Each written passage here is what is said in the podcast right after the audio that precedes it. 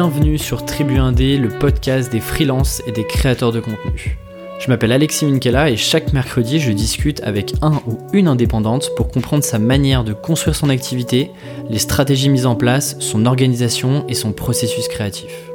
Cette semaine, Alexandre Dana est venu discuter sur le podcast. On se connaît maintenant depuis plus d'un an et je peux vous dire qu'à chaque fois que l'on se voit, j'apprends énormément. Il est le fondateur de Live Mentor, une école en ligne pour entrepreneurs, entre formation, coaching individuel et collectif et une communauté de milliers d'élèves. Et parmi eux, près de 2000 freelances sont déjà passés chez eux. Autant vous dire qu'Alexandre connaît bien leurs problématiques. Vous allez l'entendre, comme à chaque sujet abordé avec Alexandre, c'est clair, structuré et précis, et personnellement j'ai pris des notes en réécoutant l'épisode.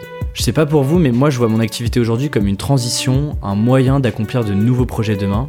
Et ces métaphores à ce sujet sont bien choisies et j'en ai retiré plein d'idées et de questionnements à creuser pour la suite. On a donc parlé des trois niveaux dans le merveilleux monde du freelancing, de passion et des questions à se poser tout au long de son activité, de la stratégie de l'araignée et de l'importance de diversifier ses projets, chose à ne pas confondre avec la dispersion, comment trouver le juste milieu entre information et action, comment trouver son positionnement et surtout comment passer d'un positionnement à une marque. Et enfin l'importance de faire des choix avec des exemples très concrets et puis ses principes d'organisation avec une approche très personnelle sur quatre niveaux. Pour accéder à d'autres ressources pour progresser en freelance et suivre les différents projets autour du podcast, il existe une newsletter où je partage mes lectures du moment et les meilleurs contenus que je trouve sur internet. Pour vous inscrire, c'est très simple, aleximinkelacom slash podcast. Et sur ce, je vous souhaite une très bonne écoute. Salut Alexandre. Salut Alexis. Bienvenue sur Tribu Indé. Bah merci de m'avoir invité, je suis ravi. Combien vous avez coaché de freelance aujourd'hui chez, euh, chez Live Mentor? Euh, Depuis trois ans, on a accompagné 6000 élèves et environ un tiers de freelance, donc 2000. Et est-ce que d'ailleurs, est-ce que j'ai besoin de représenter Live Mentor? Est-ce que tu peux toi représenter euh, un petit peu ce que vous faites? Quel genre d'école et de formation vous proposez? Ouais, bien sûr. Nous, on opère des formations en ligne qui durent trois mois. Un élève qui rentre en formation chez nous, c'est soit quelqu'un qui est déjà lancé, qui a déjà une entreprise et qui a besoin de coaching pour accélérer, soit quelqu'un qui a simplement une idée, qui est porteur de projet, qui n'a même pas encore créé juridiquement la boîte et qui a envie de suivre une formation en marketing, en création de site web, euh, en gestion des réseaux sociaux, euh, en productivité. On a un catalogue au total de 12 formations et le cœur de ce qu'on fait, c'est vraiment du coaching d'entrepreneur. Toutes les formations sont basées là-dessus. Euh, à la différence de de ce qui se fait classiquement, nous, il n'y a pas de QCM, il n'y a pas de parcours euh, identique pour chaque élève, euh, il n'y a pas de diplôme non plus à la fin. par contre, dès le premier jour d'une formation, chaque élève est associé avec un mentor qui ne le lâche pas durant les 12 semaines. Oui, c'est ça, c'est que à la fois des coachings individuels, t'as aussi des coachings collectifs que je trouve super cool euh, mm. pour aussi rencontrer, euh, voir les problématiques d'autres, bah, typiquement d'autres freelances. Euh, et puis t'as cette partie formation en ligne et puis communauté qui est super importante, notamment que tu te lances en freelance, que t'as besoin aussi de créer un petit réseau, de, de voir ce qui se fait ailleurs, de comprendre les problématiques de chacun. Ouais, mais aujourd'hui on le traque pas encore et c'est, dommage, mais tous les jours on a des élèves qui nous envoient des messages en nous disant j'ai trouvé une mission grâce à un autre membre de la communauté, j'ai été recommandé par quelqu'un, euh, j'ai pu être euh, speaker à une conférence grâce à un contact que je me suis fait en formation. Ça c'est c'est génial et, je le dis euh, avec beaucoup d'humilité parce qu'on n'a rien fait pour. Pour le moment, notre parcours de formation est pas du tout structuré encore, est pas assez bien structuré pour favoriser les rencontres. On n'a même pas encore d'annuaire. on, on a on a vraiment commencé en se concentrant sur le coaching. Sur toutes les, les fonctionnalités sont pensées sur, ce, cet objectif-là euh, premier. Par contre, euh, c'est vrai qu'on a réussi à diffuser certaines valeurs de cohésion, de partage, de bienveillance. On regroupe euh, tous nos élèves actuels, mais aussi nos anciens élèves sur un groupe Facebook privé. Et ça crée beaucoup de conversations et beaucoup de liens. Ouais, qui, qui est super actif. Ouais. On a 32 000 interactions par mois sur le groupe. est ce qui est phénoménal. C'est beaucoup. Donc j'ai envie de parler de ça, de pédagogie, de reposer aussi les bases parce que avec pas mal d'invités du podcast, on allait euh, directement dans des sujets parfois euh, euh, très précis. Et en fait, je me suis rendu compte que hum, parfois on, on skippait un peu le, le, tout début, le lancement, que tu te lances, que tu te poses des questions de est-ce que je sais bien de le faire, est-ce que je reste dans ma boîte, qu'est-ce que qu'est-ce que j'ai vraiment envie de faire? Donc j'ai envie de reparler de ça. Et puis tu parlais de réseau, de de communauté, et ça c'est des sujets qui m'intéressent de plus en plus à la fois sur le podcast et puis et puis quand on est freelance parce qu'on se rend compte de l'importance du réseau et, et qu'il n'y a pas vraiment non plus aussi de secret là-dessus.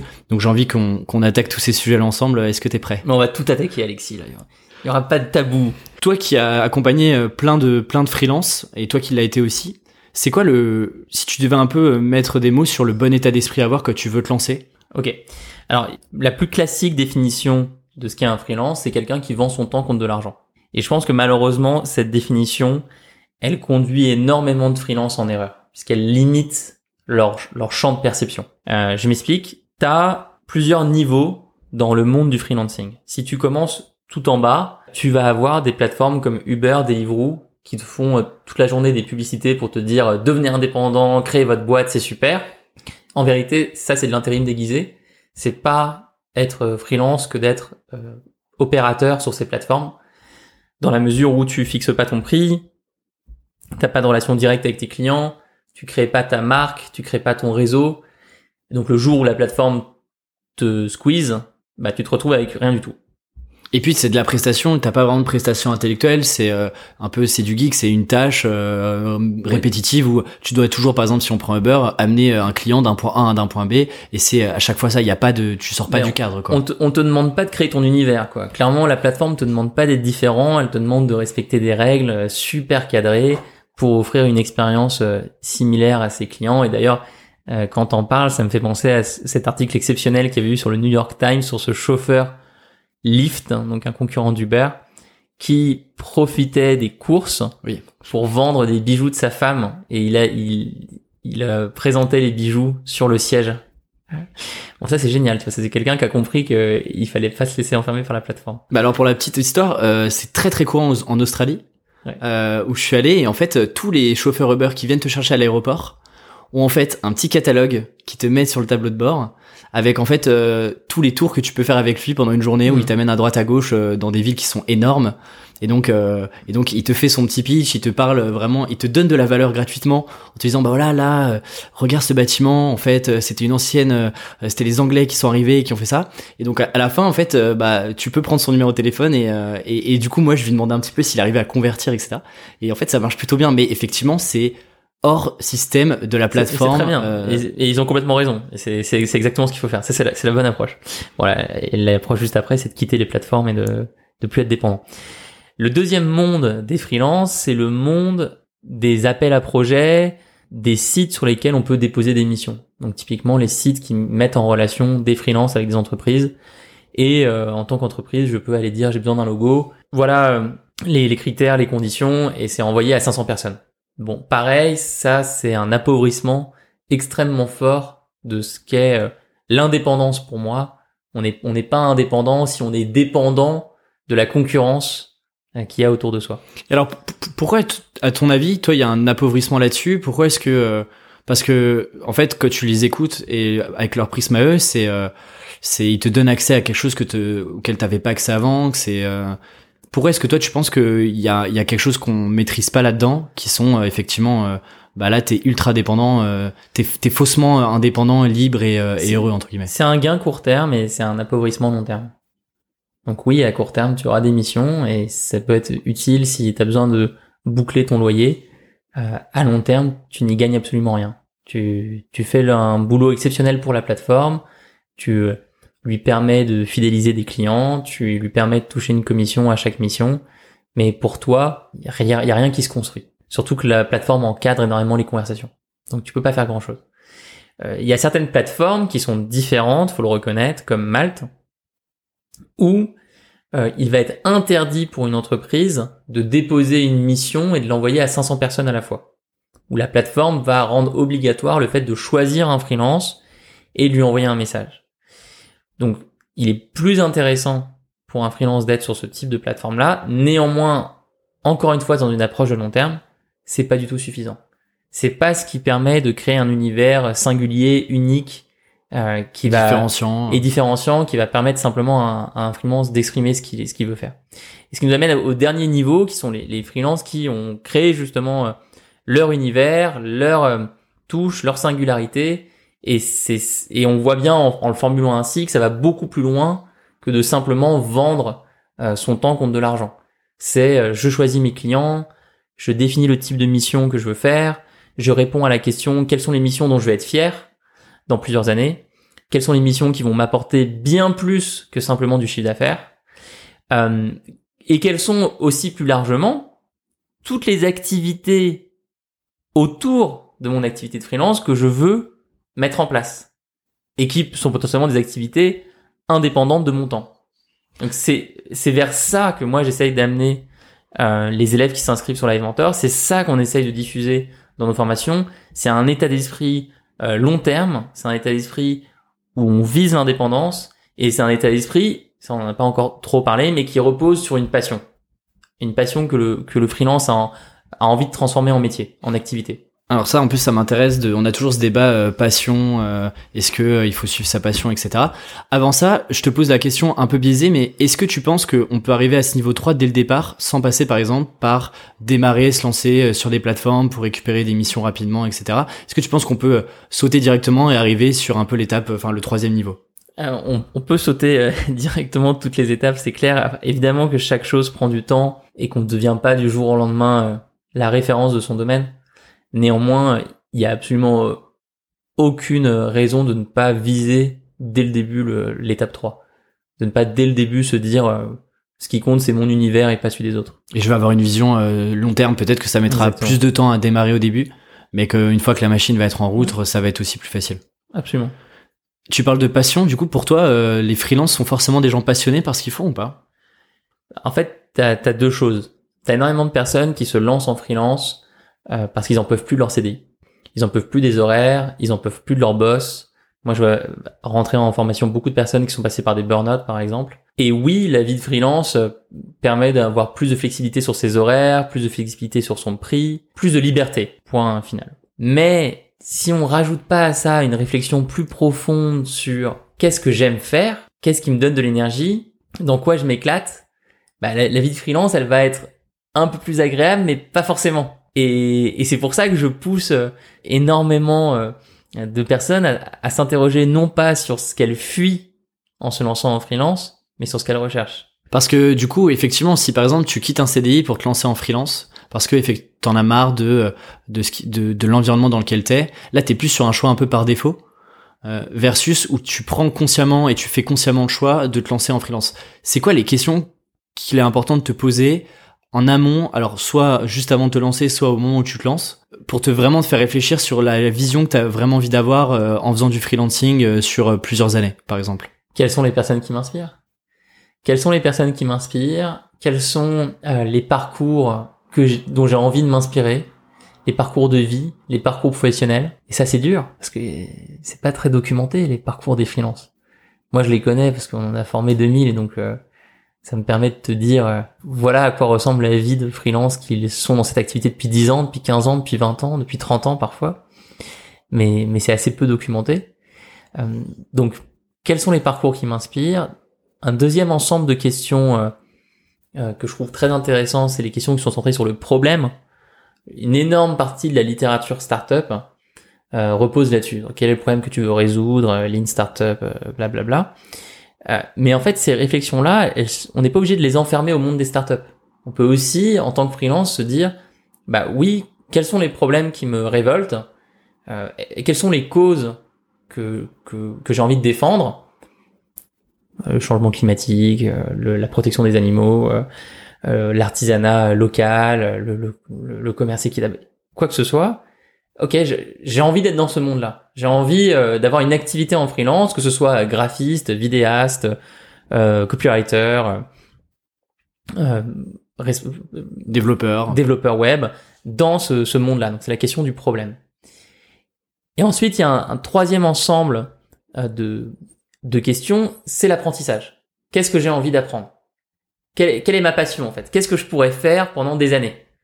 Oui, le graphisme, ça me plaît, mais est-ce que j'ai vraiment envie d'en faire pendant des années? Est-ce que j'ai envie de creuser? Est-ce que j'ai envie de savoir euh, euh, à la fois faire du graphisme sur un site web, mais aussi sur une application mobile, mais aussi euh, sur une affiche, mais aussi sur pour des projets architecturaux euh, Ça, c'est des questions super intéressantes à se poser. Et Quand un freelance réussit à trouver le domaine où il a, il a tout le temps envie de lire dessus, il a tout le temps envie de se documenter, il a tout le temps envie de consulter des vidéos, où il peut passer une nuit entière à tester des choses, à expérimenter, là, on a quelque chose de très solide sur lequel s'appuyer.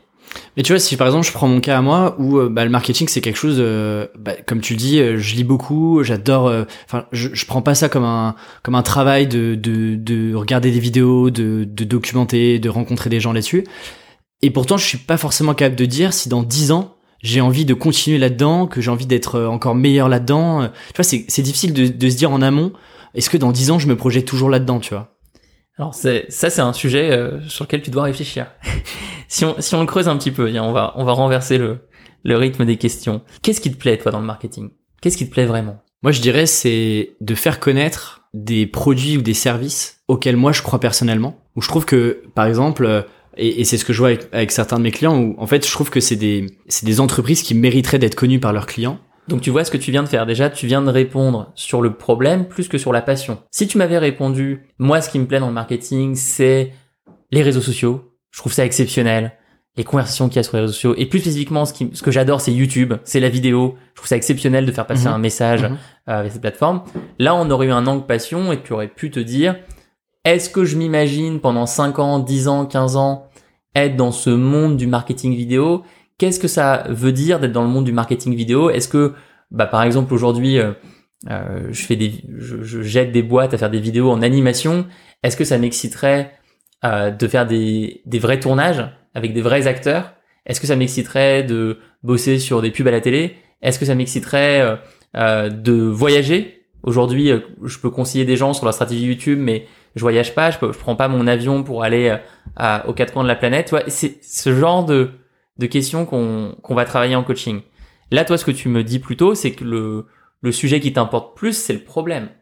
Donc, c'est certaines boîtes. Quelles sont les boîtes euh, où tu penses qu'elles devraient être connues? Déjà, euh, moi, il y a un truc, euh, et c'est parce que je trouve qu'il y a un, un, challenge et que c'est plus difficile, c'est que, et peut-être parce que j'ai aussi toujours fait ça, mais je suis beaucoup plus attiré par les problématiques et par les, les, sujets abordés dans des boîtes qui sont moins sexy, qui sont le B2B globalement, qui est beaucoup moins sexy que ce qu'on peut trouver sur des applications ça, moi, c'est un truc qui me. Donc, t'aimes les entreprises qui vendent aux entreprises. Ouais.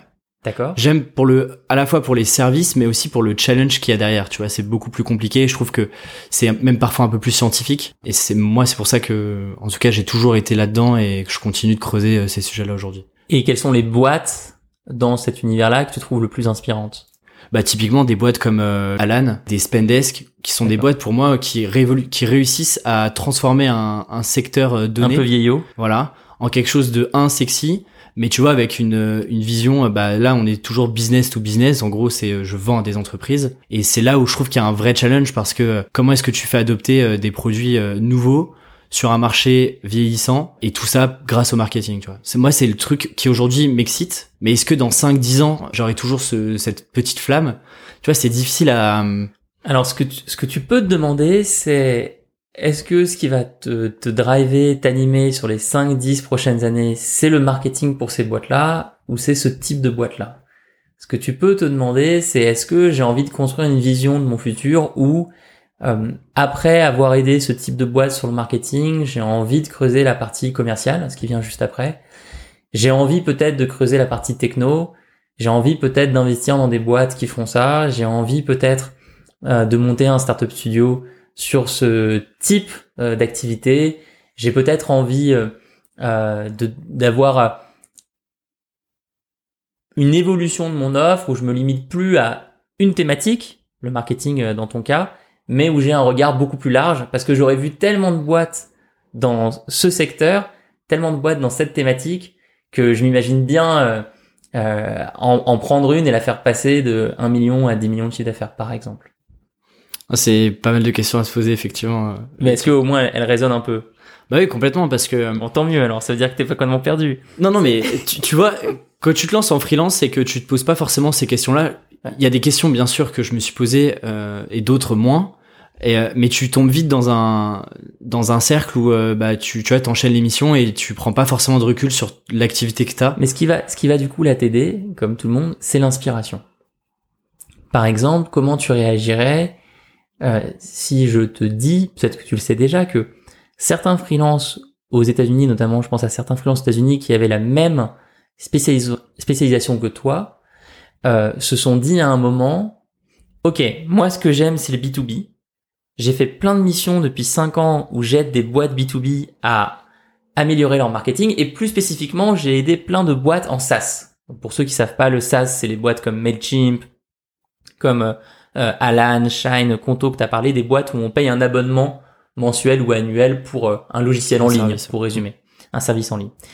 Donc ces freelances auxquels je pense se sont dit, ok, je connais extrêmement bien ce secteur-là. Moi, j'ai pas envie de monter une boîte avec des centaines d'employés.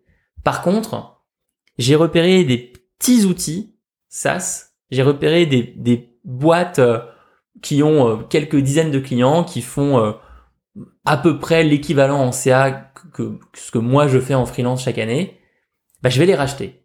Je vais aller voir les créateurs de ces sites-là, je vais les racheter, je vais les relifter en termes de marketing, je vais améliorer le parcours d'achat, je vais améliorer plein de petits éléments dans leur fonctionnement, et ça va me faire une brique supplémentaire j'aurais euh, d'un côté mon activité en freelance et de l'autre côté ces, boîtes euh, que j'ai rachetées et qui, tournent. Mais tu vois, moi, quand tu me dis ça, moi je trouve ça génial. Enfin, je trouve que le challenge est cool, tu vois.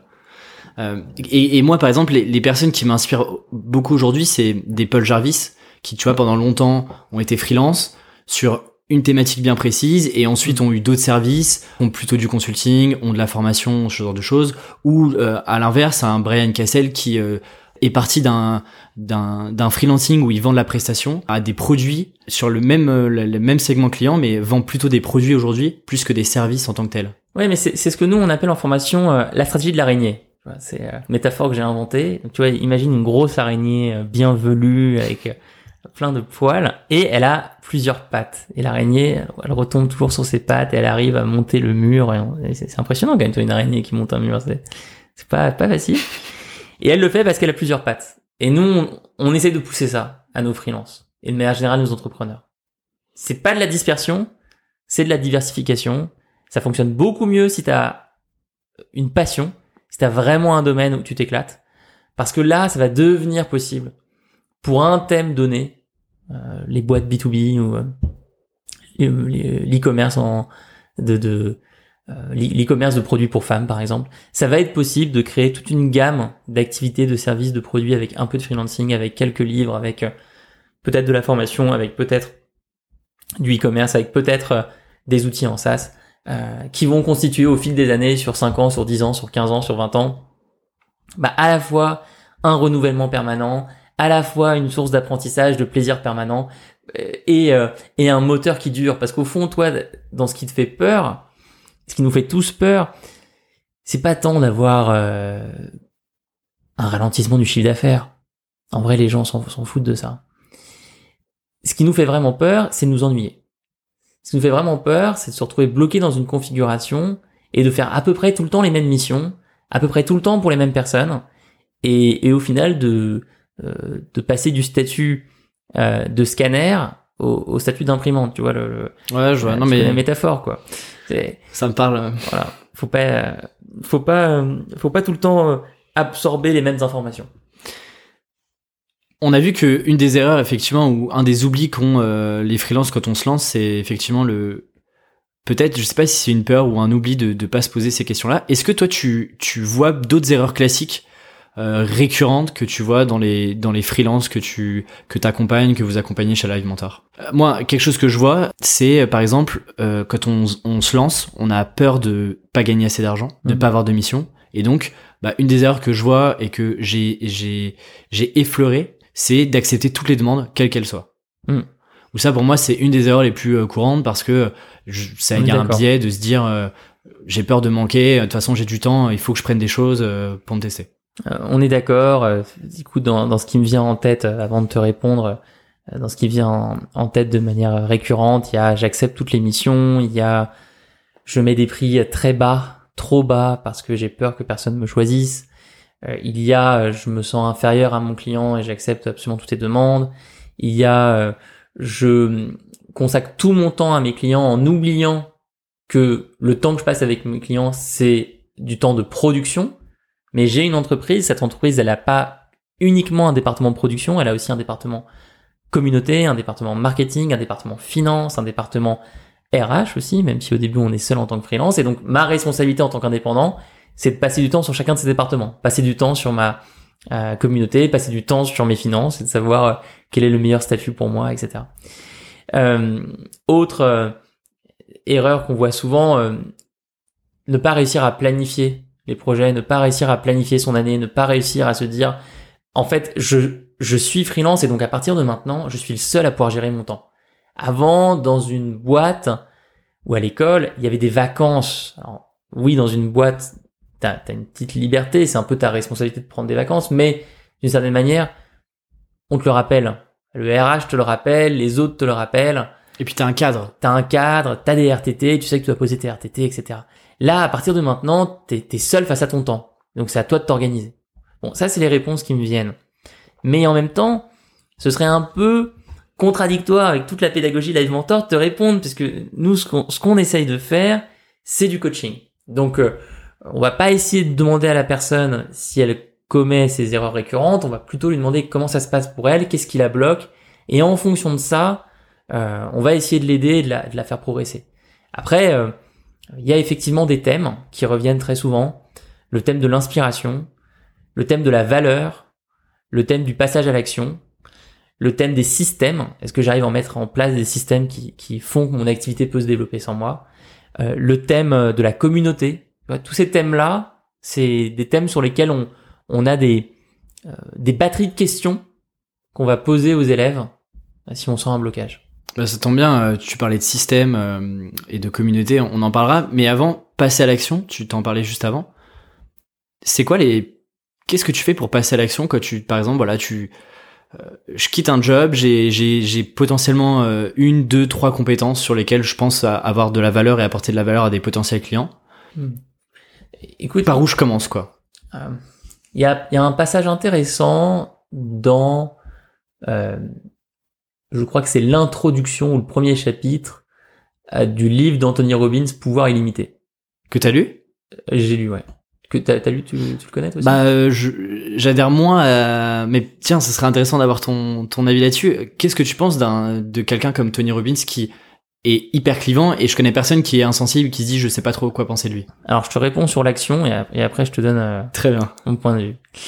Dans cette introduction, il a le raisonnement suivant. Il y a 2000 ans, ce qui comptait, c'était la naissance pour lancer des projets, pour faire des choses, il fallait euh, être fils de pharaon, dans les grandes lignes. Il y a un peu plus de 2000 ans d'ailleurs. Euh, au 18e, 19e siècle, pour pouvoir lancer des projets, pouvoir entreprendre des choses, il fallait avoir du capital. Parce que les créations d'entreprises étaient, euh, étaient capitalistiques, tu vois, c'était l'époque du, du chemin de fer. Avec Internet, le coût d'une création d'entreprise a complètement fondu. C'est vrai. Et ce qui compte aujourd'hui, c'est l'information dont on dispose. C'est l'information euh, qui nous permet de savoir comment créer une boîte, de savoir comment trouver des clients, de, comment se comporter euh, euh, quand une mission a commencé, etc. C'est vraiment l'information qui est la valeur la plus importante. Et sur ce point-là, je le rejoins complètement et je le rejoins également sur un autre point qui est que l'information seule ne permet pas d'avancer et que c'est un mélange entre information et action. Et là où je, j'ai on a un peu développé sa, sa réflexion, on l'a réadapté à notre sauce en formation, c'est en, en parlant du couple information-action. Qui est ce, mélange constant entre quelle est l'information euh, qui me fait défaut pour avancer, qu'est-ce que je ne sais pas, qu'est-ce que je ne connais pas, quelle est l'information que je dois aller chercher pour euh, euh savoir comment je recrute la première personne si je veux monter une agence et ne plus être freelance euh, tout seul par exemple. Et en même temps, comment est-ce que je réussis à me mettre en action parce que c'est la seule manière, un, d'avoir des résultats, mais surtout d'imprimer l'information en moi. La, meilleure manière pour retenir quelque chose, c'est de le faire soi-même. Et donc, ce qu'on observe parfois en coaching, c'est des personnes qui sont bloquées dans la case information. C'est-à-dire qu'ils prennent de l'information, qui euh, prennent l'information non-stop, voilà, qui vont s'inscrire à toutes les newsletters, qui vont suivre tous les articles de blog, qui vont regarder toutes les vidéos YouTube et qui n'arrivent pas à mettre en application. Et donc là, c'est notre responsabilité de leur dire attention, en fait, tu emmagasines beaucoup trop d'informations. Tu dois en laisser de côté. Donc ça, c'est pour euh, euh, ta question sur, sur le passage à l'action. Maintenant, si tu me demandes ce que je pense d'Anthony Robbins, alors moi, j'ai jamais fait un de ces stages. Premièrement, c'est, je, je pense que c'est important de le préciser parce qu'au final, euh, t'as qu'une version, enfin t'as qu'une vision. Ouais, moi j'ai j'ai j'ai lu une, une bonne majorité de ses livres. Ce qui est assez, je dirais trois choses. En fait, ce qui est assez magique dans le monde du développement personnel, et de l'entrepreneuriat, et encore plus du développement personnel, c'est que ça mélange toutes les classes sociales. Un truc assez dingue sur Tony Robbins, par exemple, c'est que ses bouquins, ils ont été lus à la fois par des personnes en vraie détresse sociale, financière, culturelle, et par euh, Des entrepreneurs à succès, des gens qui ont réussi euh, à monter des boîtes, euh, des, Des- freelances, peu importe. des artistes, des champions de tennis, Mm. le président de Salesforce, des, des, des, patrons de boîtes cotées en bourse, etc.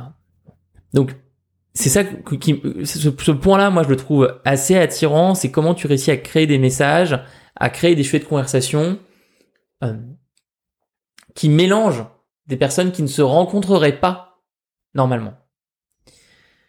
Le deuxième point, c'est que le, le coaching, à mon sens, est quelque chose de très individuel. Est, est une relation entre deux personnes. Or, ce que fait Robin, c'est remplir des stades de foot. À, à 9000 personnes. C'est une autre forme de coaching. Est-ce que d'ailleurs c'est ce du coaching dit. Alors c'est ce qu'il dit. Pour, pour moi ça l'est pas, mais, en- mais j'y suis pas allé, donc euh, je je je, je le pose, je, je donne toutes les informations euh, euh, carte en main, mais c'est vrai qu'il y, y a un décalage ici entre une réflexion qui est extrêmement centrée sur le coaching et la réalité de son activité euh, où on remplit des stades de foot et tout le monde se lève et tout le monde clappe dans ses mains et, et, et- tout le monde s'embrasse et à un moment il y a quelqu'un qui pleure, il y a 10 caméras qui se mettent sur lui. Tu vois, ça, euh, ça j'ai du mal avec ça. J'ai vraiment du mal avec ça. Et moi, tout ce que j'essaie de construire, c'est une pédagogie chez Live Mentor qui protège l'intimité et qui, et qui crée par contre un maximum de conversations entre des entrepreneurs, des porteurs de projets et des personnes qui ont été formées à notre pédagogie. Les gens qui euh, dispensent cette pédagogie, qui sont là pour, pour créer un espace de conversation qui est sain. Et je, j'ai pas l'impression que ce soit ce que Robin s'est essayé de construire durant les 20, 30 dernières années. Le troisième point sur, euh, sur ce qu'il fait, c'est qu'on y trouve toutes les dérives ou tout le succès, ça dépend de la manière dont on voit les choses, de la société de consommation américaine. C'est que tu vas à un séminaire de Tony Robbins, euh, pendant 25% du séminaire, on essaie de te vendre le prochain séminaire, tu vois. Euh, c'est, tout est, tout est un show, tout est une logique d'achat, tout est une logique euh, de sensationnel, tout est une logique d'exceptionnel, tout est une logique euh, de, de, de, paillettes et de feux d'artifice. Euh, là-dessus, peut-être parce que moi je suis peut-être pas un grand fêtard, mais il y a, y a un choc culturel en tout cas. Donc euh, c'était intéressant d'avoir ton, ton point de vue là-dessus, parce qu'il a déjà été abordé euh, par quelques invités, donc euh, Ok. toujours intéressant. euh. Sur, juste pour revenir sur... euh, Mais le, le- et le tout dernier point, qui est peut-être le quatrième, c'est que Robin, c'est une très grosse équipe derrière. Il y a des centaines d'employés, il y a beaucoup de monde. Et pourtant, tout repose sur son prénom et son nom. Le site, c'est anthonyrobbins.com. Le documentaire Netflix, c'est Tony Robbins, I'm not your guru. Et ça, moi, je trouve, je trouve ça dommage. Si ce qu'il fait est de qualité, et moi, les livres, encore une fois, je les recommande, mais si ce qu'il fait de qualité durant les séminaires, bah, ce que je remarque, c'est qu'actuellement, il ne fait rien qui pourra lui succéder. Oui, c'est-à-dire qu'il y a que lui qui est sur scène. Alors, il y a- Euh, maintenant, enfin- maintenant, il partage parfois avec d'autres personnes, mais ça, ça reste globalement effectivement toujours lui. Et je, je pense que quand on, quand on a une passion, pour moi, quelque chose qui est très important, surtout quand on est coach, c'est de la transmettre. Et de la transmettre à d'autres personnes qui peuvent la partager. Juste pour revenir sur euh, information-action, qu'est-ce que tu dis à des personnes qui, par exemple, euh, osent pas passer à l'action, prennent trop de l'in... ingurgitent de l'information sans, sans se dire euh, ok maintenant il faut que j'y aille je me, je me jette en gros et, euh, et, et j'y vais Mais je dis rien, je, je pose des questions. Nous, c'est pour ça qu'on est des, on est des mauvais clients pour les podcasts, parce qu'on a, on répond toujours avec d'autres questions. alors quelles sont les questions que tu leur poses? Bah, les questions que je pose, elles partent d'une structure. Quelqu'un a un blocage. Premier niveau de question, quelles sont les émotions que la personne ressent lors de ce blocage? Par exemple, mon blocage, c'est que je n'arrive pas à aller vers les autres. Je n'arrive pas à me constituer un réseau. Bon, quelles sont les émotions que tu ressens quand tu es dans une situation où tu pourrais faire une rencontre? Ben, Je ressens de la peur, éventuellement, je ressens je suis stressé euh, un stress, je ressens le syndrome de l'imposteur. Ensuite, on va aller à un niveau encore plus euh, profond, on va essayer de déconstruire les comportements associés à, cette- à ces émotions et les représentations associées à cette émotion. Donc, on va aller sur des thématiques comme euh, moi, ma représentation, c'est qu'une rencontre ne peut se faire que si chacun s'apporte de la valeur. Plein de personnes qui sont bloquées dans cette phase de réseau parce qu'ils ont la représentation suivante. Il faut absolument que j'apporte de la valeur. Je vois pas pourquoi euh, ce type qui sait super bien faire un podcast, euh, Alexis, je vois pas pourquoi il m'accorderait du temps pour m'aider à monter le mien, puisque moi, euh, bah, j'ai rien à lui apporter. J'ai rien à lui apporter. Ça, c'est une représentation. Et là, il faut poser des questions comme, mais est-ce que tu l'as contacté? Est-ce que tu lui as posé littéralement la question, Alexis, est-ce que tu refuses de me parler parce que je n'ai rien à t'apporter? En fait, la réponse est toujours non. La personne n'a jamais, jamais osé faire ça. C'est normal. Euh, et donc voilà, tout le travail de coaching, c'est ça. C'est comprendre les émotions derrière un blocage, comprendre les comportements associés, comprendre les représentations, et puis déconstruire petit à petit. Et justement là, tu parles, tu parles de réseau. Euh, je pensais en parler plus tard, mais parlons-en maintenant. Quand on est freelance, quand on est indépendant, quand on est entrepreneur, bref, quand on est tout seul un petit peu à bord ou, euh, ou avec une toute petite équipe, on se rend compte, et moi je me rends compte de plus en plus, de l'importance capitale que peut avoir le réseau, les personnes que tu connais, pas forcément pour euh, directement euh, parler business et euh, vendre des choses, etc. Mais juste pour bah pour apprendre mutuellement, s'échanger des bonnes pratiques et, et, potentiellement derrière avoir un réseau de clients, etc. Pourquoi est-ce que toi aujourd'hui ça compte? Et tu vois tu Live Mentor une des premières un des premiers arguments qu'on entend, c'est euh, bah il y a une énorme communauté d'entraide, etc. Pourquoi aujourd'hui, euh, tu vois, à l'époque où je sais pas si, par exemple, au temps de nos parents, c'était si important que ça d'avoir un gros réseau, versus par exemple aujourd'hui où je sais pas, j'ai l'impression que c'est quelque chose de, de, fondamental, quoi. Alors peut-être que moi j'ai mon biais à moi et je suis biaisé dans mon activité, mais j'ai l'impression qu'aujourd'hui c'est quand même beaucoup plus compliqué de, de réussir quoi que t'entreprends si t'as pas réussi à, à, te créer cette communauté, ce réseau euh, de personnes en qui tu peux avoir confiance, à qui tu fais confiance, à qui tu peux te confier, etc. Oui, il y a plusieurs clés de lecture. Je pense qu'il y en a une qui est macroéconomique, qui est le fait que le freelancing explose et que à l'époque nos parents, bah, les jobs étaient dans des boîtes et ces boîtes étaient dans des parcours. Et il y avait des, sessions de recrutement et ensuite on travaillait pour une boîte et on n'avait pas besoin d'un réseau. On avait besoin de se créer ensuite un réseau au sein de la boîte. Hein. Ça c'est c'est une petite nuance à ce niveau-là. Il y a une deuxième raison qui est, je pense, plus culturelle voire même psychologique. On a, on a deux tendances qui s'affrontent aujourd'hui. On a un culte de la réflexion sur soi qui se met en place. Donc tout le monde lit du développement personnel, tout le monde s'interroge sur ce qu'il veut faire, tout le monde s'interroge sur son parcours à soi, ce qui peut générer une forte solitude. Parce que quand tu fais une tempête dans ta tête sur toi-même, tu, te sens au final assez seul et tu as au final besoin d'aller te recréer un cercle avec qui échanger, avec qui écouter, avec qui euh, monter des choses ensemble. Et il y a une troisième, euh, un troisième axe de réflexion que moi je trouve très intéressant. Quel type de réseau je veux rejoindre? Qu'est-ce que je recherche en fait chez les autres?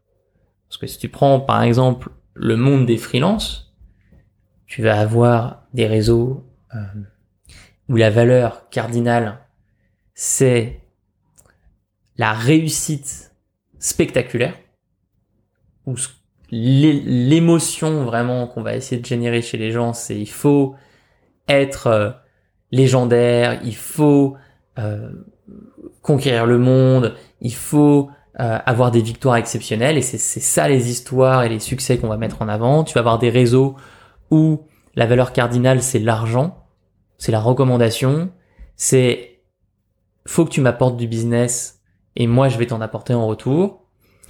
Tu as des réseaux où la valeur euh, cardinale va être un engagement pour une cause, pour un problème sociétal, pour quelque chose qui, qui est important pour le monde et qui doit être traité. Et, euh, et puis après, enfin moi, les, les, valeurs que j'ai essayé de mettre euh, chez Live Mentor, qui sont d'ailleurs assez différentes des trois exemples que que je viens de donner, et qui sont tout, le temps en mutation et en changement. Et ça, c'est un point qui est super important, de se poser la question, qu'est-ce que je recherche euh, dans un réseau? Et comment tu te, tu t'arrives à te recréer ce petit écosystème-là? Est-ce que euh, bah, toi, tu conseilles euh, de, de, de, faire des rencontres physiques, de, de te recréer des communautés en ligne de... Les deux. Les deux, le en ligne, le physique, évidemment. Je pense qu'un site comme Meetup est super utile. Mais vraiment, faut revenir aux bases. Hein. Tu veux rencontrer des gens, tu vas sur meetup.com, tu, tu tapes n'importe quel mot-clé, tu vas trouver des groupes de passionnés sur un sujet. Les événements Facebook, pareil, on peut trouver des, communautés de passionnés euh, géniales via les événements Facebook.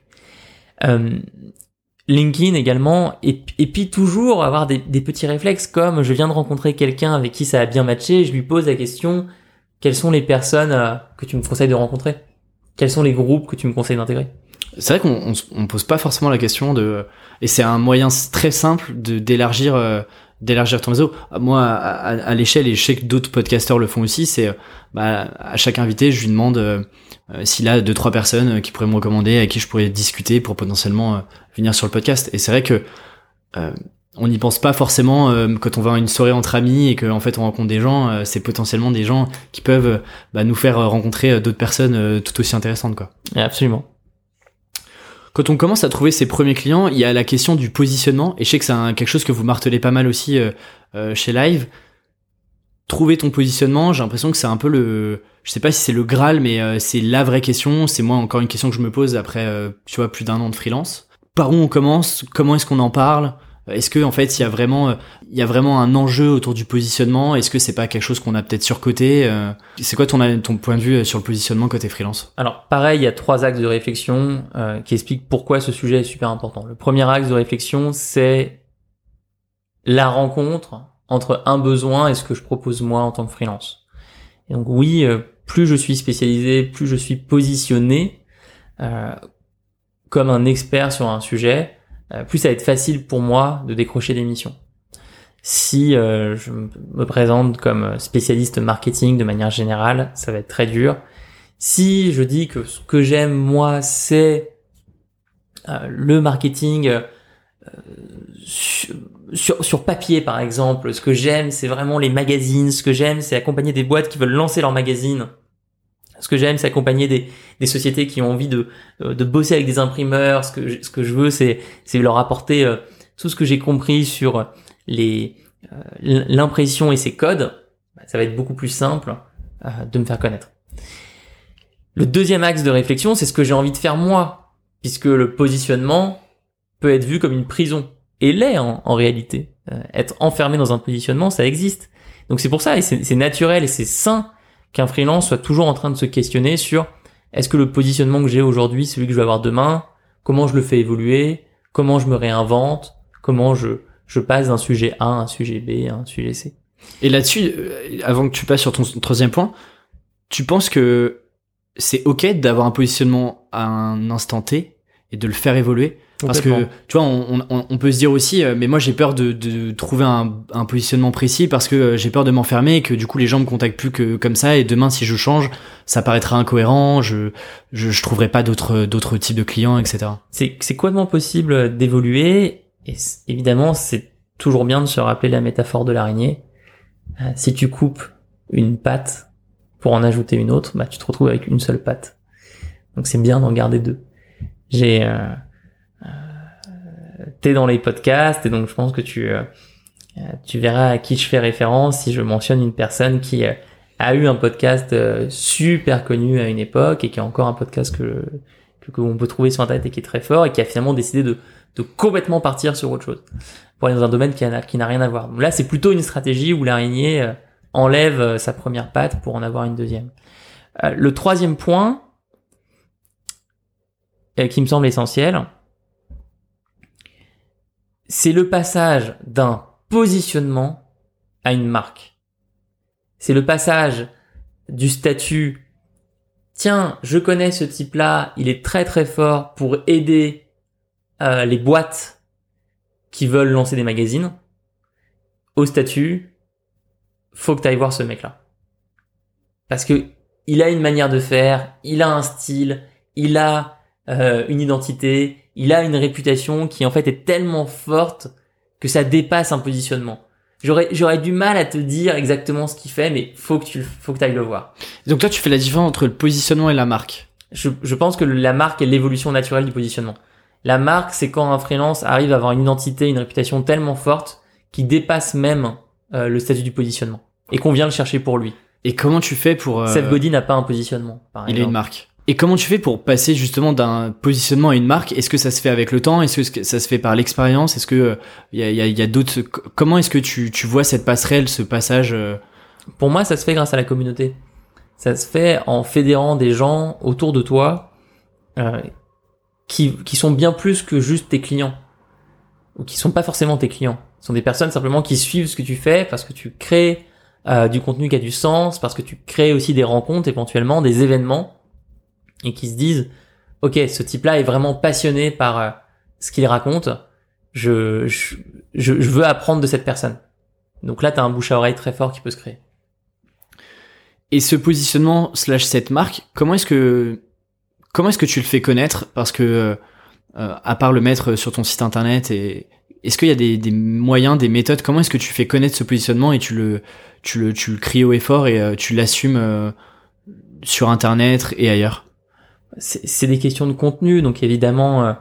avoir un podcast c'est une bonne idée, avoir une chaîne YouTube est une bonne idée, avoir un blog est une bonne idée, écrire un livre est une bonne idée, faire la préface d'un livre est une bonne idée également, organiser des événements, organiser des rencontres, avoir un, un, une newsletter très suivie sur un domaine, euh, tout ce qui permet, tout ce qui est dans le partage fonctionne. Donc, faut se montrer d'une générosité qui est totale. Et il faut toujours essayer de se dire, j'écris sur un sujet A, comment est-ce que je peux écrire quelque chose de cinq fois plus fort que tout ce qui a été écrit avant? Comment est-ce que je peux y donner plus de profondeur, plus de dates, plus d'anecdotes, plus de richesse, plus de chiffres, plus de, de, de précision? Euh, je suis, je suis, je te donne un exemple parmi d'autres, mais euh, je, je suis euh, quelqu'un passionné par les monnaies libres. Je suis passionné par ça. Je suis passionné par les monnaies libres. Je vais écrire un article sur une monnaie libre d'une région en Europe où je suis allé passer une semaine. Bah, j'ai le choix entre faire un article de trois lignes avec deux photos et faire un article de 22 pages qui décompose absolument tout ce que j'ai découvert là-bas, qui contient énormément de liens, qui est aussi dense et même plus dense que la meilleure des pages Wikipédia. Ça, c'est quelque chose qui crée une marque. Et souvent, on m'a, j'ai eu la, chance de passer dans d'autres podcasts et on m'a tout le temps posé la question de est-ce que pour réussir en freelance, il faut créer du contenu? Et du coup, j'aimerais bien te reposer la question. Euh, moi, j'en suis convaincu. J'en suis absolument convaincu pour, pour créer euh, ce dont je parle, pour créer le niveau 3, euh, pour créer la communauté, pour créer la réputation, oui, sans aucun doute. Et comment tu, tu vois, parce que parfois tu as l'envie de créer du contenu, tu as l'envie de produire des, des choses qui n'existent pas ou de faire mieux que ce qui existe aujourd'hui sur un sujet donné. Mais euh, tu es pris dans le rythme de croisière de tes clients, tu bosses peut-être parfois bah, toute la semaine sur des clients différents. Et donc tu te retrouves, euh, bah, les semaines passent et tu te dis, t'as toujours dans ta to-do euh, ce contenu-là qu'il faut que tu sortes, euh, ces gens-là qu'il faut que tu rencontres, etc. Comment est-ce que tu fais l'arbitrage entre il faut que je prenne des clients pour pour quand même avoir développé mon activité et il faut que je me prenne du temps pour moi pour développer ma marque, mon positionnement et créer du contenu autour de ça. Mais il faut apprendre à dire non. Je vais, je vais te donner un exemple qui va te parler. Moi, je, je, travaille depuis pas mal de temps avec une coach en prise de parole qui s'appelle Estelas, euh, qui a entraîné pas mal de nos mentors euh, chez Live, qui est intervenue dans certaines de nos conférences, certains de nos événements. Donc c'est une fille qui s'est lancée en freelance il y a un an et demi, deux ans. Euh, je la connais bien parce qu'on vit ensemble, hein, pour, pour information. Donc Estelle, euh, j'ai vu son évolution et euh, ça, ça, fonctionne bien pour elle. Et elle reçoit euh, très fréquemment des demandes de missions pour des grandes entreprises qui disent bah là on a des personnes qui sont tétanisées à l'idée de faire une présentation, ça serait vraiment génial euh, si tu pouvais venir pour une demi-journée, une journée. Et il y a 3-4 mois, elle a pris une décision forte qui est de dire non, qui est de couper, je pense, environ 50% de son chiffre d'affaires potentiel pour se focaliser sur la création de son contenu et surtout sur le lancement d'un projet euh, plus ambitieux qui est une, une, école de prise de parole en public à Paris qui s'appelle La Flèche. Et, et c'était pas un choix facile et ça a été un choix qui a, qui, a, qui a engendré euh, énormément de doutes, d'interrogations. Quand même, là il y a une entreprise qui me propose de venir pour une journée, ça fait quand même 1000 euros. Moi j'ai vu Estelle à l'époque où tu vois, vraiment elle se demandait comment est-ce que je vais réussir à vivre juste euh, à payer les factures. Quoi. Ouais, comment je vais payer ma baguette de pain, quoi. C'est-à-dire que j'étais quasiment à découvert sur le compte. Enfin, la situation, euh, euh, de la personne qui se lance, qui a fini ses études, qui a pas bossé, qui a pas mis d'argent de côté. Et puis ça, ça a fonctionné. Donc quand, quand ça commence à fonctionner, t'es pris un peu dans cet étau. Genre c'est sympa. Tu vois, tous, les freelances aiment envoyer des devis. Tu vois, c'est très, c'est très, c'est très grisant quoi, de être le petit, euh, d'aller calculer sur le petit logiciel. Là, je fais euh, 1000, je mets les coordonnées de la personne. Hop, on met l'email. Hop, c'est parti. Après, tu suis les encaissements. Tout ça, c'est très sympa, mais c'est clairement du plaisir court terme et c'est euh, du déplaisir long terme. Et donc elle, elle a pas d'autre choix et elle a eu euh, euh l'intelligence de se dire, il y a, voilà, il y a quelques mois, euh, j'ai pas d'autre choix que là, s'ouvrir à court terme, dire non.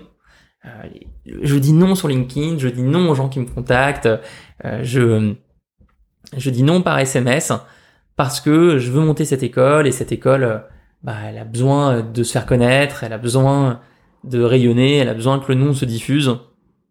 Et je préfère que dans trois mois, il y ait euh, 10 000 euros, 15 000 euros de moins sur mon compte en banque, euh, sur le compte en banque de ma société euh, en tant que freelance, mais que dans la dans, dans les rues de Paris, le nom La Flèche euh, soit partagé et que les gens euh, se, se, ce qui va me donner mille fois plus d'énergie, c'est de me retrouver dans un café entre me retrouver dans un café et entendre la personne d'à côté dire ah tu connais la flèche c'est une école pour euh, devenir meilleur en, en, prise de parole et être dans mon café, sortir mon téléphone et regarder mon compte en banque, bah en fait c'est la première situation qui va me donner mille fois plus d'énergie et qui sera euh, beaucoup plus durable. Donc oui, faut à un moment euh, apprendre à dire non.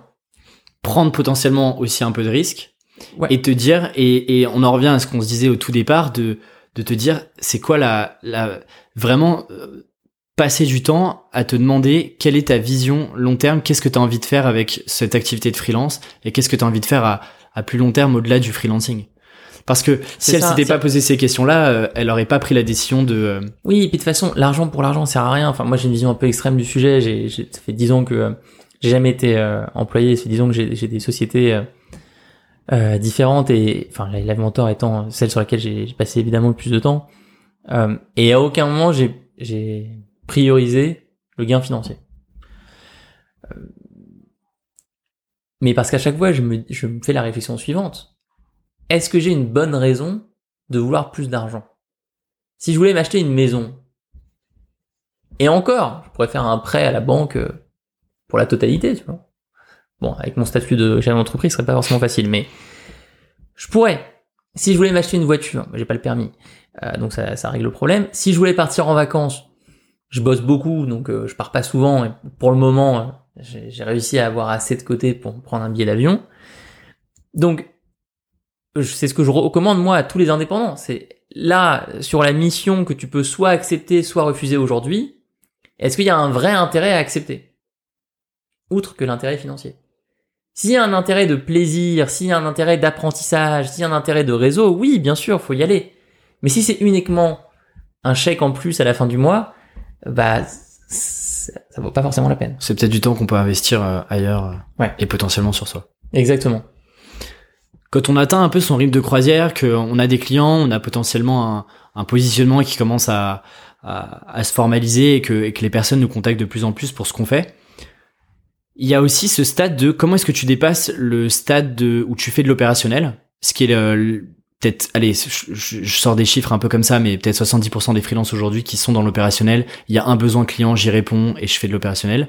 À des sujets un peu plus stratégiques, slash conseil, où en fait tu vas être plus là en, en accompagnement euh, d'un client. Et c'est là aussi où tu vas dégager plus de temps, potentiellement euh, te décorréler vraiment le temps passé de la valeur que tu apportes en termes de prix.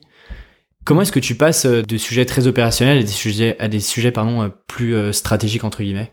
Alors déjà, il faut le faire si on a envie de le faire. Bien sûr. On connaît des freelances qui sont super heureux d'être encore dans la production pure et dure, d'être dans de l'artisanage. Faut, faut jamais oublier ce qu'on aime vraiment faire. Après, c'est effectivement une question de posture. C'est une question de discours.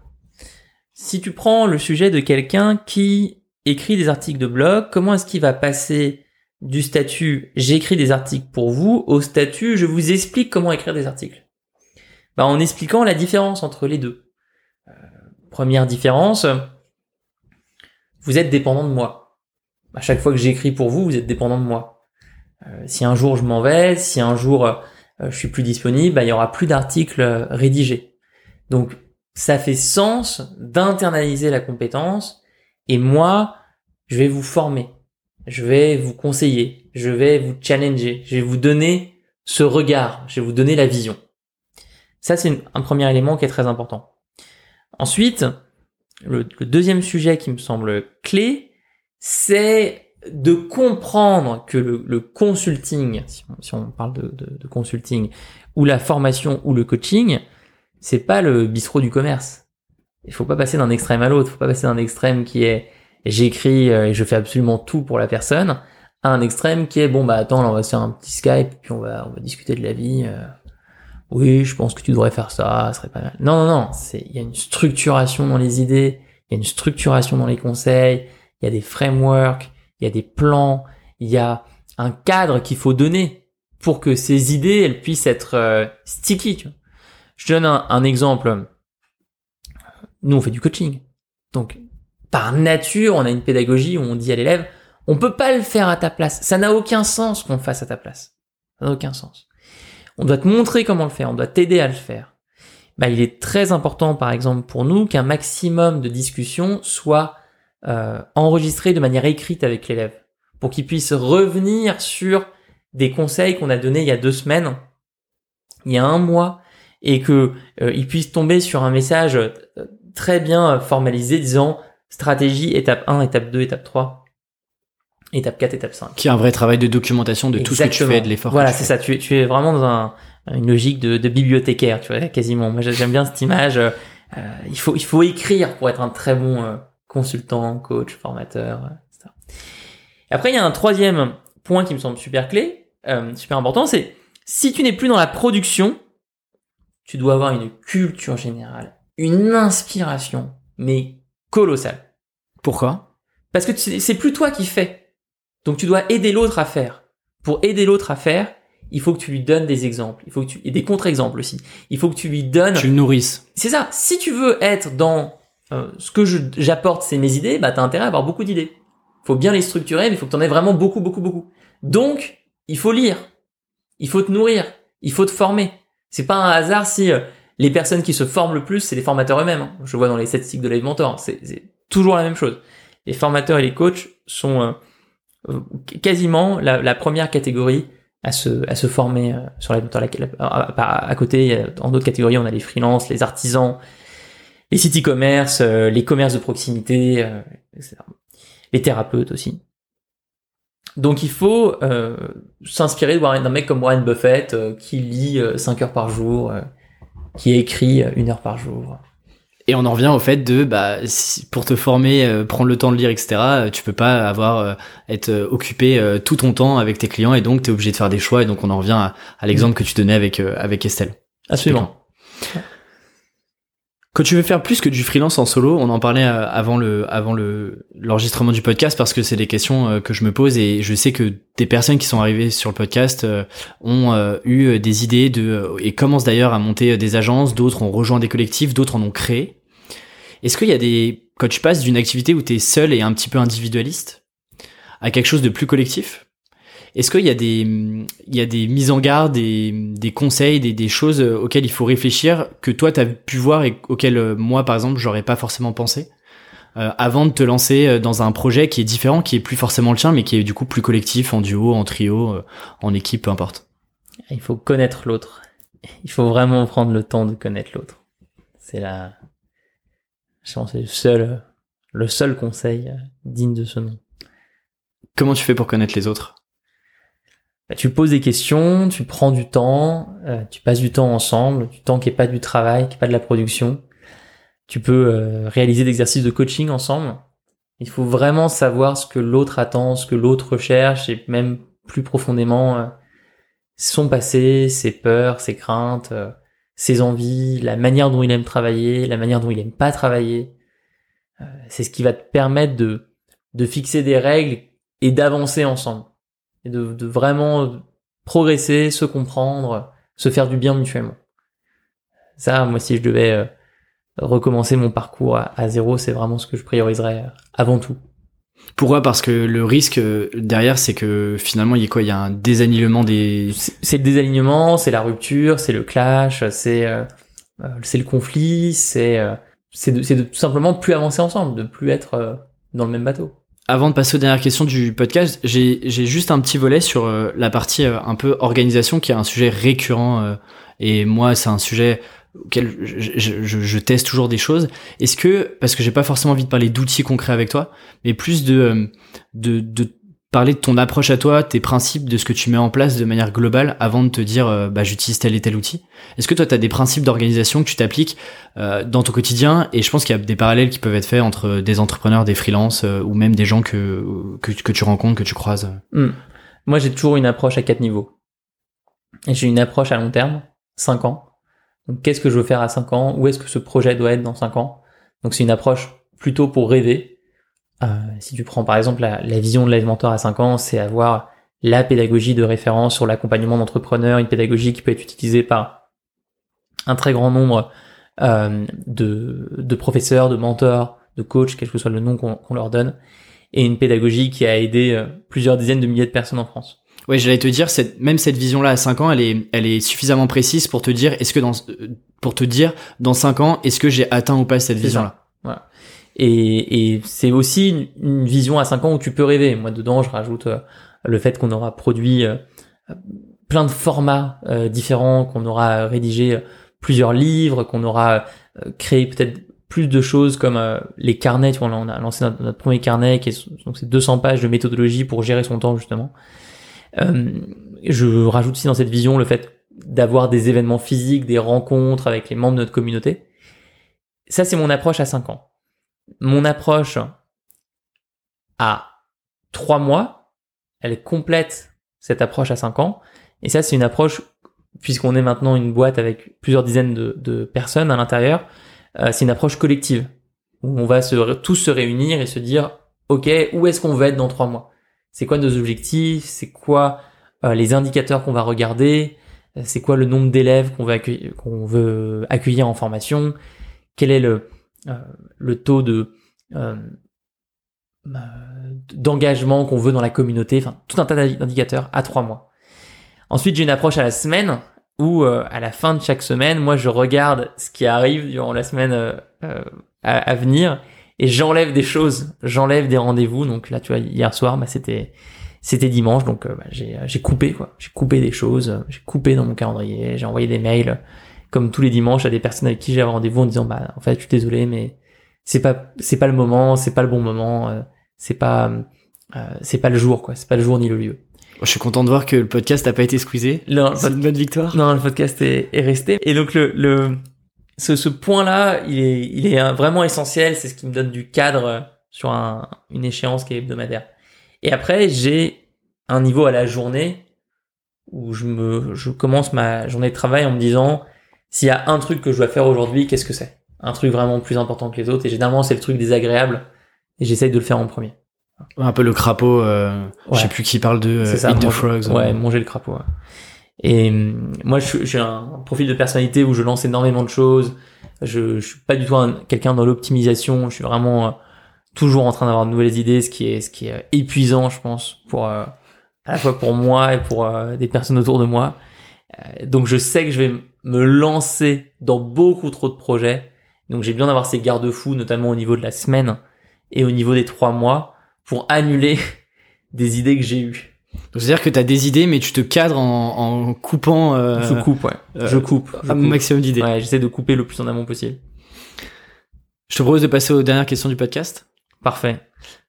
Quelle est ta représentation personnelle, j'insiste, de la réussite? J'aime bien ta, ma- ta manière de poser la question. Euh, c'est par rapport à, à la discussion qu'on a eue sur, sur Tony Robbins, c'est ça? Exactement. ma, alors, ma vision très euh, personnelle de la réussite, c'est le long terme. Moi, je suis, je suis profondément quelqu'un du long terme. Donc, euh, je- une- quelqu'un qui a, qui a eu une chouette vie pour moi, c'est quelqu'un qui a fait pendant longtemps quelque chose qui l'a éclaté. Quelque chose qui l'a vraiment passionné. Et dont il s'est pas lassé. C'est, c'est ma vision. Donc, évidemment, bah, il, il manque dedans la dimension financière, comme tu peux le voir. C'est pas, c'est pas un sujet qui est qui est fondamental pour moi, même si je suis convaincu que Euh, si chaque mois, à la fin du mois, tu t'inquiètes pour pour tes factures, bah tu, ça va être dur de, de t'amuser à long terme sur quelque chose. Donc, il faut pouvoir en vivre. Mais oui, c'est c'est c'est vraiment ma vision. Et comment comment t'expliques que moi personnellement, tu vois, les, les, personnes que je trouve les plus inspirantes, auxquelles je m'identifie le plus, c'est toujours des personnes qui me qui me parlent de vision long terme, d'avoir euh, d'avoir ces objectifs long terme, de d'avoir cette logique marathon, etc. D'où est-ce que ça vient? Parce que, enfin, moi, je me suis vraiment rendu compte que tout le monde n'a pas cette logique long terme, et parfois beaucoup trop de personnes ont, euh, tu vois, des actions très court-termistes. T'arrives à, à, à, retracer un peu l'origine de ça, de, de ou le moment où tu te dis, maintenant, pense long terme. Dans tout ce que tu fais, pense long terme. Alors moi, il y a eu un moment de bascule. En gros, je donne des cours depuis 10 ans, sous une forme ou une autre. Soit des cours particuliers, des cours collectifs, des cours en ligne, des cours en présentiel, des formations, du coaching, des, des, des workshops. Enfin, j'ai fait, euh, je crois, presque tout euh, comme forme d'enseignement. Des cours dans des associations, des cours dans des entreprises, des cours à des particuliers, enfin, un peu de tout. Et durant les premières années de Live Mentor, la situation était super dure. Vraiment, on se demandait, mais est-ce qu'on va... Euh, finir le mois Ouais, est-ce qu'on va finir le mois? Est-ce que enfin, ce truc, ça va jamais marcher au final? Et moi, ce qui m'a fait tenir, c'est ce leitmotiv t'inquiète pas, de toute façon, tu développes une pédagogie, t'adores donner des cours, au pire, il y aura toujours ce truc-là. Au pire, il y aura toujours ce truc-là, et ce truc-là sera quand même sympa, tu donneras des cours, tu seras peut-être euh, prof dans une université en Angleterre. Why not, tu vois, c'est, chouette d'être, prof dans une université euh, à Cambridge, tu vois, t'as, t'as du thé. Euh. moi, j'imagine les Cambridge qui ressemblent à Poudlard, je suis jamais allé, hein, donc peut-être que peut-être que c'est pas des briques rouges. Mais j'aime bien l'imaginer comme ça. Et au moment où je me suis fait cette réflexion, j'ai réalisé, ok, en fait, je me vois toute ma vie être dans la pédagogie. C'est vraiment mon truc. Euh, je me lasse pas. Euh, j'aime ça. Euh, et quand, quand je, fais des stages, bah, je peux commencer à 8 heures du matin et finir à 22 heures, 23 heures. Je suis pas fatigué, en fait. J'aime bien cette énergie-là. Voilà. Moi, j'ai eu ce, ce déclic-là et c'est vrai que j'en conclus que le long terme ne peut fonctionner qu'autour d'une passion. Oui, tu te dis quoi qu'il arrive, moi j'aurai toujours ça auquel me raccrocher et je trouverai toujours quelque chose à faire autour de, de, de, cette passion-là que tu as de transmettre. Mais la, mais la passion vient en faisant. Moi, il y a dix ans, je, je raisonnais pas comme ça. Je me disais pas la pédagogie c'est ma passion. C'est simplement un intérêt. Et puis cet intérêt est devenu une curiosité. Et la curiosité est devenue une activité. Et il y a sept ans, quand je donnais 25 heures de cours particuliers par semaine, Là, je me suis dit, ok, 25 heures, c'est quand même pas mal à en parler, en parler de mes études à moi. Euh, je disais, ouais, quand même, tu y passes beaucoup plus de temps que tes copains. Ils font genre 2-3 heures de cours euh, par semaine. Toi, tu donnes 25 heures. Il y a un truc. Et j'ai commencé à lire des livres sur la pédagogie. J'ai lu Montessori, j'ai lu Steiner. Et j'ai commencé à regarder les différents modèles qui existaient en ligne, les, les formations euh, qu'on dit passives, les formations actives. Bref, à un moment, c'est devenu une part tellement importante de ma vie que euh, là, ça s'est transformé en passion euh, qui, qui m'a pas quitté depuis. J'aime bien cette euh, transformation, tu vois, où en fait la passion elle est pas arrivée comme ça du jour au lendemain et puis et puis t'as une passion et tu te lances là-dedans. Et d'ailleurs, pour creuser le sujet, moi, un livre qui m'avait beaucoup beaucoup plu, un livre qui s'appelle So Good They Can't Ignore You de Cal mm. Newport qui parle justement de ce phénomène de passion que les gens se réveillent pas comme ça et que c'est en faisant, en testant, en travaillant, en prenant du plaisir où tu dis ok il y a un intérêt et donc il y a potentiellement une passion et donc j'ai envie de creuser. donc c'est un truc, c'est un peu sans fin euh, que tu développes euh, tout au long de ta vie. Est-ce qu'il y a des blogs ou des personnes que tu suis notamment sur Twitter? Je sais que tu es beaucoup actif sur Twitter. Est-ce qu'il y a des, des, des, ressources que tu recommanderais euh, pour, pour quelqu'un qui, est, qui soit qui se lance en freelance, qui est freelance ou qui a envie de, de creuser tous les sujets dont on a parlé aujourd'hui? Moi, je suis assez peu de personnes, mais quand je les suis, euh, je suis un, je suis un, je suis un archéologue, quoi. Vraiment, j'ai regardé mais tout ce qu'ils ont fait depuis des années. J'adore faire ça, et je partage ce, ce, ce, réflexe avec un, ami commun qu'on a et qu'on salue, Monsieur Valentin Decker, qui lui aussi euh, euh, est très, très archéologue dans son comportement sur Internet. Donc, il y a deux blogs sur lesquels j'ai passé, des centaines d'heures, peut-être des milliers, qui sont le blog de Tim Ferriss et le blog de Seth Godin. Et là-dessus, j'ai regardé vraiment une grosse quantité de leurs articles. Et c'est génial de voir l'évolution au fil du temps. C'est superbe de voir ce qu'ils écrivaient il y a 10 ans, ce qu'ils écrivaient il y a 15 ans. De voir les sujets traités aussi. Les sujets traités. C'est assez intéressant, effectivement. Ça, je, je recommande à tout le monde. Dernière question. Si t'avais un tableau géant visible par le monde entier, qu'est-ce que t'écrirais dessus? Et cette question-là, en plus, je la pique à Tim Ferriss. C'est marrant, je sais pas poser la question. Donc, un tableau géant, je peux écrire quelque chose dessus et, et c'est visible par le monde entier. On peut faire un dessin ou pas? Tu peux faire un dessin. Bah, moi, je ferais une pyramide. Moi, ça me rappelle euh, mes, mes origines égyptiennes. Et puis, je trouve une, une pyramide, c'est un beau symbole, c'est solide, tu vois, c'est ça, ça reste en place, quoi. C'est, c'est toujours là. Ça fait quand même pas mal de temps qu'elles, qu'elles sont là. Ça se voit de loin. Et puis, au fond, ça, ça bouge pas. Ça bouge pas trop. Ça bouge pas beaucoup. Et pour un freelance, je, je pense que c'est une jolie métaphore. De se dire, je vais arriver dans un, à un stade où ce que j'aurais construit, ça sera toujours là. Ça sera durable. Et je, je, j'aurai plus cette inquiétude de plus avoir de mission dans un mois, dans deux mois, dans trois mois. J'aurai cette, cette, cette assurance que les choses seront encore là. Une très belle conclusion. Merci Alexandre. Merci à toi. Où est-ce qu'on envoie les gens qui veulent euh, te contacter, en savoir plus sur Live Mentor et toutes tes activités Livementor.com et sinon euh, je suis assez réactif sur LinkedIn. Parfait. Bah merci beaucoup et je te souhaite euh, bon courage et à très bientôt. Merci. Merci d'avoir écouté jusqu'au bout. Le meilleur moyen de m'aider et de me soutenir, c'est de noter le podcast sur iTunes ou Apple Podcast. Parlez-en aussi autour de vous, c'est ce qui m'aide le plus à faire connaître ce projet. Et pour recevoir des contenus exclusifs et une curation des meilleures ressources pour les freelances, je vous donne rendez-vous dans la newsletter du podcast et ça se passe sur aleximinkela.com slash podcast. Et quant à moi, je vous dis à la semaine prochaine.